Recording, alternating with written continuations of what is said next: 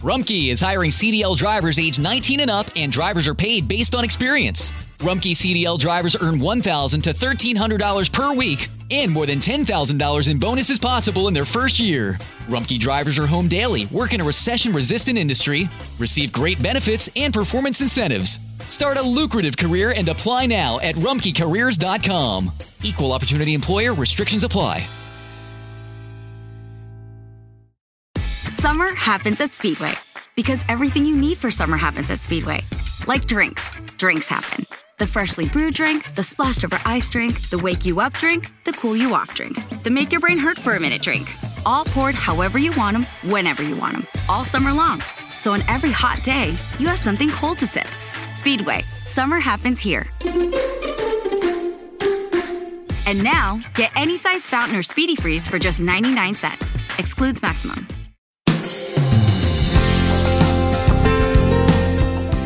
Hola, le habla Sixto Porras de Enfoque a la Familia, donde ayudamos a las familias a mejorar a través de capacitación y educación en línea. Hoy continuamos conversando sobre escenarios comunes del matrimonio y cómo hacer para llevarse mejor en la relación. Nuestros invitados son Sebastián y Valeria Goluccio. Sebastián es licenciado en Teología y Filosofía, pastor y orientador familiar de una de las iglesias más influyentes de Argentina, autor de múltiples libros sobre noviazgo y temas bíblicos. Valeria es licenciada en Psicología y especialista en terapia integrativa y terapia familiar sistémica. Ellos han compartido con todos ustedes una serie de videos para matrimonios. Esta serie se llama Llevémonos bien. Usted puede encontrar esta serie de videos en el sitio cursos.enfoquealafamilia.com. Se lo repito, cursos.enfoquealafamilia.com. Me gustaría conversar sobre el valor de las palabras. Una mujer que recibe la constante alabanza de su esposo es una mujer que se siente valorada, apreciada. Pero ¿qué pasa cuando en casa ya no hay un halago, no hay un reconocimiento? Eh, cuando ya no hay palabras que, que estimulen al cónyuge. ¿Qué nos pasó? ¿Qué ocurrió ahí? Y pueden haber pasado muchas cosas, ¿no? El, desgaste de los años, omisiones, el haber descuidado esos momentos de, de intimidad. Eh, pero bueno, haya pasado lo que haya pasado, la realidad es que estamos a tiempo de, de cambiar, ¿no? Y entender el poder de la palabra, ¿no? La palabra es creativa, a través de nuestras palabras creamos sentido, o sea, Dios creó con la palabra, Dios habló, dijo y, existió todo lo que existe. Entonces, eh, vamos a, comer ¿no? y a vivir del fruto de nuestros labios. Y, bueno, es un reaprendizaje. A veces venimos de, familias donde se hablaba a los gritos o con palabras hirientes o, palabras que, generan una, un rótulo, ¿no? Una, una, etiqueta, un estigma, sos una mentirosa, o sos, o sos, y no nos damos cuenta que de esa manera estamos marcando la personalidad del otro, ¿no? Entonces, eh, bueno, hay todo un arte de la sana comunicación donde en vez de, de, atacar la personalidad o el ser del otro, sí identifico una conducta, en vez de decirle sos una mentirosa, eh, me mentiste, o ojo que no estás diciendo la verdad en, esto, y empezar a reemplazar ¿no? lo, que eran palabras hirientes por palabras de respeto, de amor y, de estímulo. ¿Cómo iniciar, Valeria, cuando alguien, uno de los dos se siente herido? Entonces hace silencio, eh, porque se quedó sin palabras, no sabe cómo va a reaccionar el otro. ¿Cómo le digo a mi cónyuge que sus gritos me duelen? Que el silencio que castiga me hace sentir una persona que no vale nada. ¿Cómo inicio este diálogo con el cónyuge? Bueno, muchas veces el silencio es una manera de afrontamiento, ¿no? Ante esa situación que, que, me duele. Y tiene que ver mucho con la personalidad. Hay personas que decían el silencio porque si no atacarían y eso sería peor. Y hay otros que el silencio tiene que ver con desprecio, ¿no? Con ignorar a la otra persona y eso, y eso duele. Por eso siempre es bueno poder hablar las cosas no por en el momento que están, que queman, ¿no? En esos momentos donde, donde hay grito, a veces el correrse un poquito y tomar un poco de aire ayuda a poder después decir las cosas de la mejor manera. Hoy está estudiado que seis segundos nomás, ¿eh? seis segundos que uno piensa, ya la respuesta puede ser totalmente diferente, ¿no? como decían las abuelas, contasta 10 y no te enojes. Entonces a veces, y a veces nos pasa a, las mujeres sobre todo, que queremos una respuesta ya, que queremos solucionar las cosas en ese mismo momento donde esté el ambiente, ¿no? Eh, ahí caliente, ¿no? Y, también hoy se sabe que a muchas pulsaciones, ¿no? Cuando una pareja está discutiendo y se elevan sus pulsaciones por arriba de 100, eh, mejor no discutas porque las cosas que vas a decir no tienen vuelta atrás. Entonces poder cuidarse en esos momentos, entender que no todo hay que decirlo en el momento del enojo. Uno puede decir, bueno, lo podemos hablar mañana y está bueno irse a otro lugar, a una plaza, a un cafecito que por ahí no sea en el mismo departamento, que no sea a veces a la noche que uno está muy cansado. Entonces, por ahí son algunas herramientas que uno puede decir, bueno, no me conviene en este momento hablar y, espero un poquito más, no soy hiriente con mi boca, o que el esposo le puede decir o la esposa, mira, prefiero en este momento no hablar, ¿por qué no lo hacemos mañana? Pero que no, no seguir insistiendo, bueno, háblame, dale, decímelo, porque ahí empiezan las peleas que después no paran. Entonces, entender los tiempos del otro no significa que no se va a hablar, pero lo vamos a hablar de una manera más madura al otro día, en otro momento, o cuando los chicos estén durmiendo, eh, y bueno, y esto ayuda mucho. Antes de continuar con el programa, queremos recomendarle una evaluación para matrimonios. Es un test que le va a ayudar a usted a identificar cuáles áreas está flaqueando su matrimonio y cuáles son habilidades que deben desarrollar para hacer crecer su relación. Queremos que su matrimonio sea próspero y saludable y por eso le invitamos a realizar esta evaluación gratuita para matrimonios. Aquí usted identificará áreas claves en las que su matrimonio va a mejorar y las herramientas que le ayudarán a fortalecer su vínculo con su cónyuge.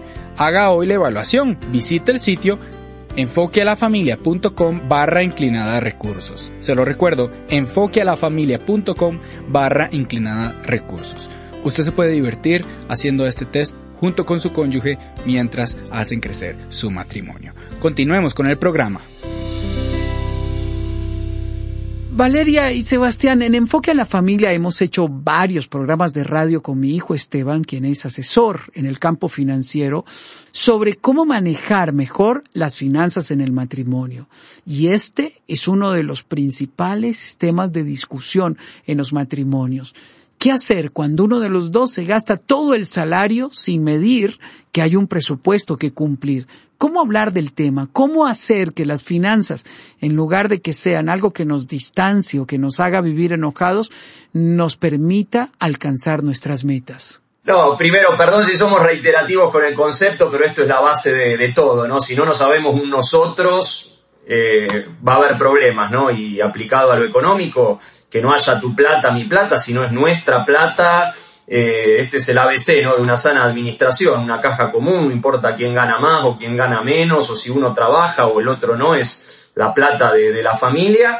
Y la administramos, las decisiones las tomamos eh, de forma mancomunada, de común acuerdo, en base a un presupuesto, como bien decías, y siempre en la pareja hay alguno que es más eh, organizado o, prolijo y que puede ser el administrador o la administradora. Nuestros problemas generalmente ocurren cuando uno se corta solo y toma decisiones sin eh, haberlo consultado, consensuado con el, cónyuge o maneja una plata ahí secreta que ahí es donde generalmente se aparecen los problemas, pero si nos manejamos con transparencia y con orden y con esta mentalidad de, nosotros, eh, funciona bien.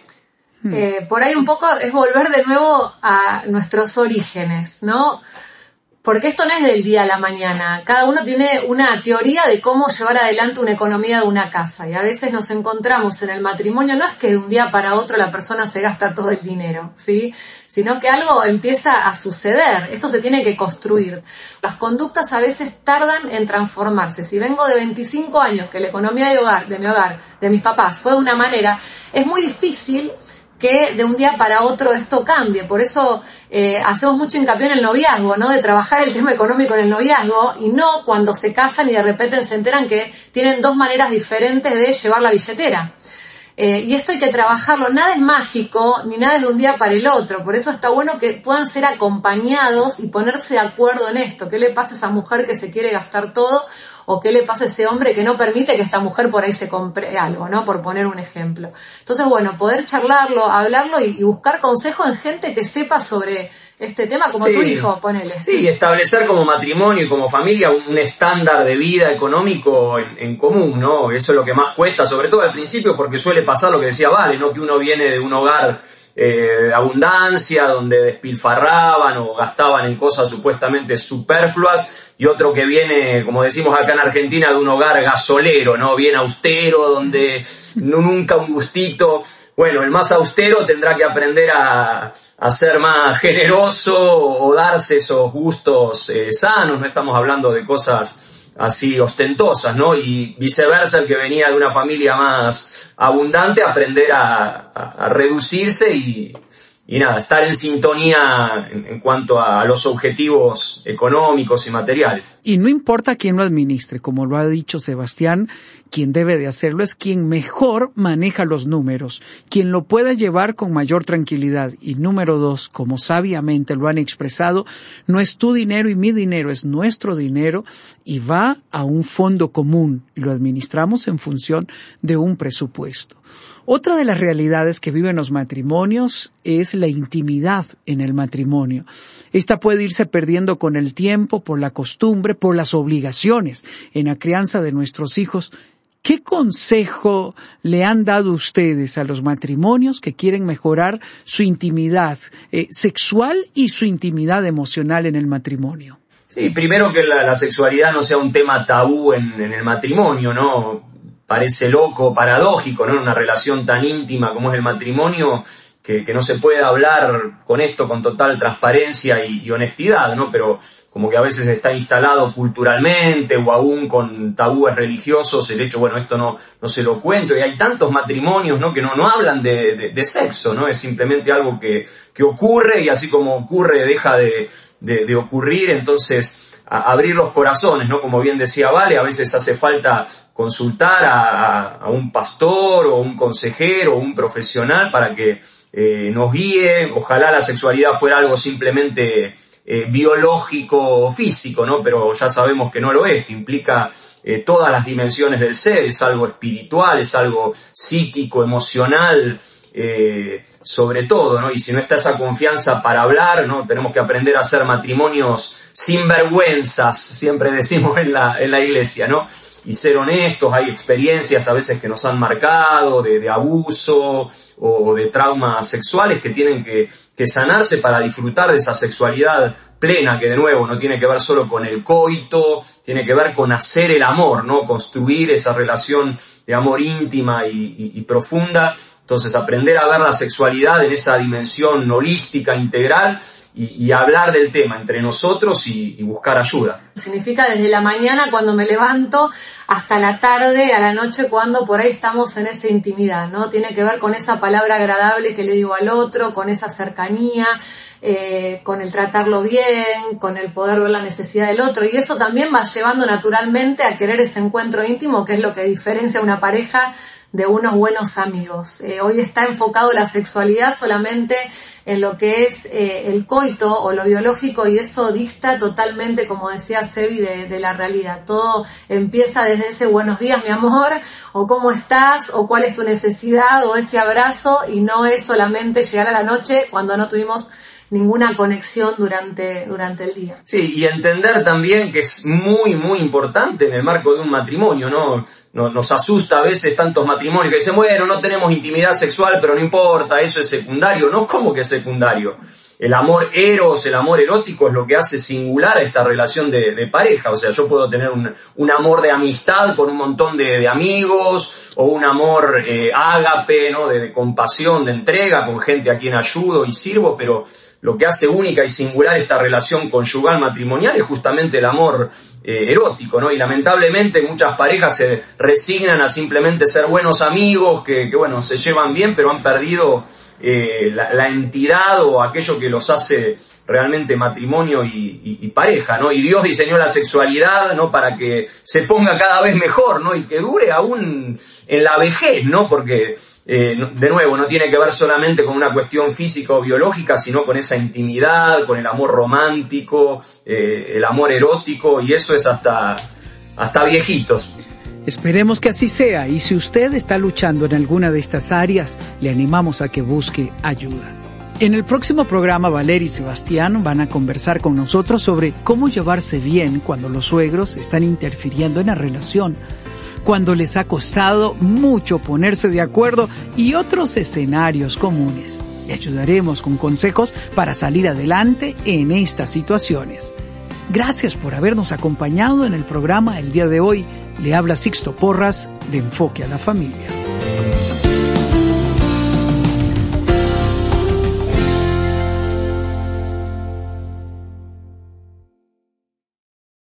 Looking for a brew unique to you? Find it at Kroger. Discover distinctly different chameleon organic ground coffee with flavors like Guatemala and Dark and Handsome. They're so organic, so sustainable, and so good. Visit Kroger today to get yours.